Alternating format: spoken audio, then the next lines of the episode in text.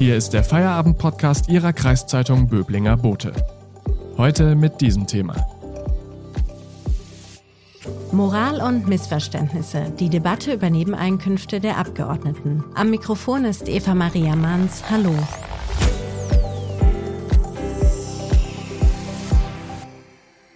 Die Fälle, in denen Bundestagsabgeordnete Nebeneinkünfte nicht gemeldet haben, häufen sich. Zuletzt hatte nun der SPD-Gesundheitsexperte Karl Lauterbach gestanden, das vergessen zu haben. Was kann, was darf ein Politiker nebenher verdienen und warum muss er es melden? Darüber spreche ich heute mit unserem Titelautor Armin Käfer. Hallo, Herr Käfer. Hallo, Frau Hans.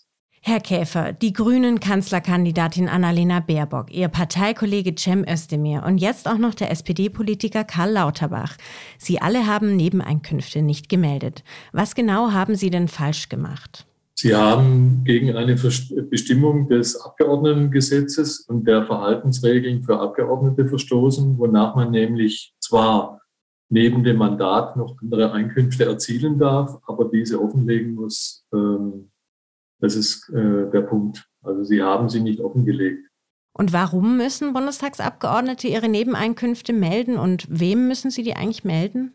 Äh, das ist zunächst mal eine Frage, die sehr lange schon umstritten ist und nach langem Hin und Her vom Bundesverfassungsgericht entschieden wurde, nämlich in der Hinsicht, dass Abgeordnete zwar nebenher noch Einkünfte erzielen dürfen, aber sie eben transparent deklarieren müssen.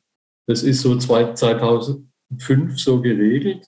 Melden müssen Sie diese Einkünfte der, dem Bundestagspräsidium und die werden dann auf der Homepage des Bundestags äh, deklariert, aber nicht jetzt ähm, genau auf Euro und Cent, sondern in verschiedenen ähm, Verdienstklassen, kann man sagen.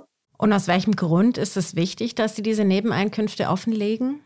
Na, zum einen muss man ja sagen, dass der Abgeordnete seine Arbeit im Bundestag ja nicht unentgeltlich versieht, sondern dass er dafür eine sogenannte Diät, formal heißt das Aufwandsentschädigung bezieht. Die ist ganz ordentlich, nämlich das sind ungefähr 10.000 Euro im Monat.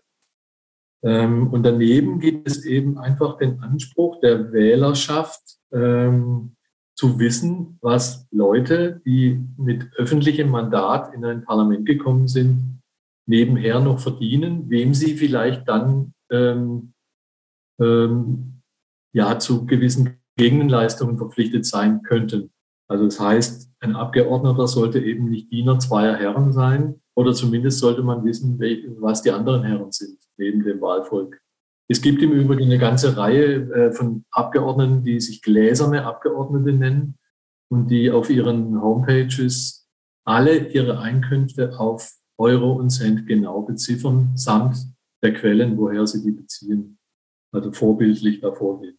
Und das ist aber wahrscheinlich eine Minderheit, äh, die das macht, oder? Das ist eine Minderheit, ja. Und von wem stammten jetzt die Gelder, die beispielsweise die grünen Politiker bekommen haben? Ja, da in dem Fall ging es eben nicht um irgendwelche dubios oder Honorare, von denen man nicht genau weiß, äh, von wem sie kommen, oder um Provisionen für strittige Geschäfte, wie zuletzt in der sogenannten Maskenaffäre, sondern in dem Fall ging es um Geld, was sie von ihrer Partei bezogen haben. Das ist dennoch nicht ganz ähm, über jeden Zweifel erhaben, weil man sich durchaus fragen kann, warum Parteien, die sich zu einem hohen Anteil aus Steuergeld finanzieren, nämlich über staatliche Zuschüsse, solche Zulagen an ihre Funktionäre ausschütten. In dem Fall war es, waren es eben sogenannte Weihnachtsgelder. Wie hoch die Nebeneinkünfte der Bundestagsabgeordneten sind, darüber sprechen wir gleich nach einer kurzen Werbung. Wenn Ihnen der Podcast gefällt, abonnieren Sie ihn, damit Sie täglich auf dem neuesten Stand bleiben. Übrigens, den Böblinger Boten gibt es auch digital als E-Paper für 27,90 Euro im Monat. Damit lesen Sie Ihre Zeitung bequem auf dem Laptop, Tablet oder Smartphone.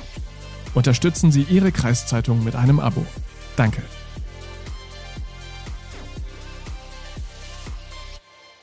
Herr Käfer, wie viel hat denn Herr Lauterbach beispielsweise in dieser Legislaturperiode nebenher so verdient?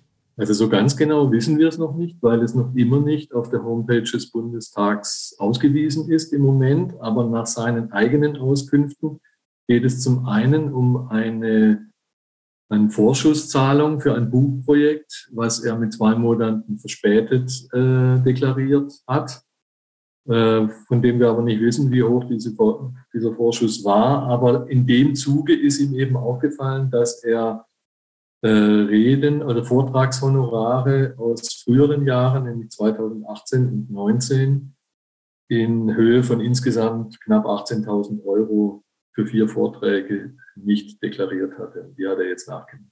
Ist das dann generell üblich, dass Bundestagsabgeordnete nebenher so viel, also im Wert von mehreren 10.000 Euro, äh, nebenher so viel verdienen? Zum einen ist es ja so, dass im, im Parlament ja auch Leute sitzen, die, bevor sie kandidiert hatten, ein Unternehmen geführt haben oder zum Beispiel ein Bauernhof oder eine Rechtsanwaltskanzlei. Und diese Leute, von denen kann man eigentlich nicht erwarten, dass sie ähm, für ein politisches Amt, äh, das ja befristet ist, wo sie theoretisch nach vier Jahren wieder abgewählt werden könnten, dieses Unternehmen, diesen Bauernhof, diese Kanzlei verkaufen in der Zwischenzeit. Wenn sie diese aber weiterführen, dann fallen da natürlich Einkünfte ab. Insofern ist es erstmal nicht anrüchig. anrüchig. Ähm, es geht eben nur darum, die offen zu legen. Und äh, so kommen eben, weil eben ganz unterschiedliche Leute im Bundestag sitzen. Es gibt da halt äh, den Beamten, der sich einfach für vier Jahre äh, beurlauben lässt. Der hat natürlich keine Nebeneinkünfte. Und daneben ein Steuerberater zum Beispiel von der CSU, der hat in den vier Jahren einen Millionenbetrag, also 1,3 Millionen Euro an Nebeneinkünften. Es gibt äh, Landwirte, Selbstständige, die haben auch sechs- und siebenstellige Beträge über die vier Jahre gerechnet und Anwälte, die deren Kanzlei eben Mandate in ihrem Namen auch erledigt, wo sich die Summe der, der Honorare, die dabei bezahlt werden, eben auch auf sechsstellige Summen ähm, addieren kann. Gibt es da eigentlich so eine Obergrenze, wie hoch die Nebeneinkünfte maximal sein dürfen für Bundestagsabgeordnete? Es gibt keine ja jetzt äh, zahlenmäßige Obergrenze, aber es gibt den Grundsatz des Verfassungs Bundesverfassungsgerichtes, dass ähm, die Haupt, der Schwerpunkt der Tätigkeit sich eben auf das Parlament beziehen muss.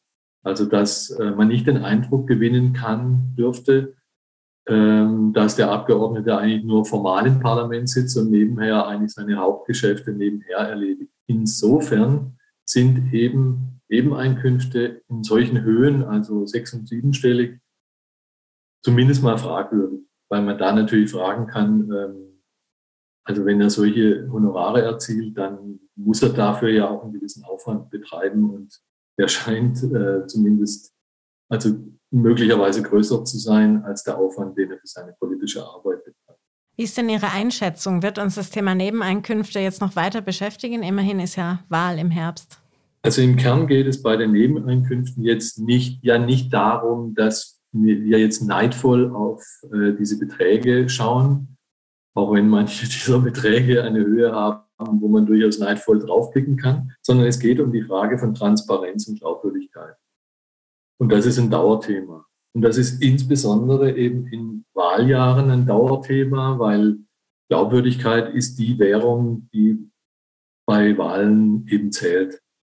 Und darüber hinaus ist es auch ein Dauerthema der Streit darüber, welche Regeln denn für Abgeordnete zu gelten hätten. Und eben erst jüngst, als es um diese Maskenaffäre ging, hatte zum Beispiel die Union ähm, hoch und heilig versprochen, dass sie äh, die Regeln, die Verhaltensregeln für Abgeordnete verschärfen möchte, zumindest für ihre eigenen Abgeordneten, die künftig auf Euro und Cent genau darlegen sollten, welche Nebeneinkünfte sie hätten. Das ist im Moment aber noch nicht geschehen.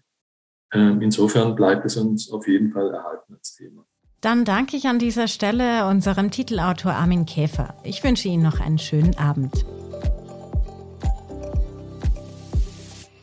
Das war der Feierabend-Podcast Ihrer Kreiszeitung Böblinger Bote. Neue Folgen erscheinen von Montag bis Freitag täglich ab 17 Uhr.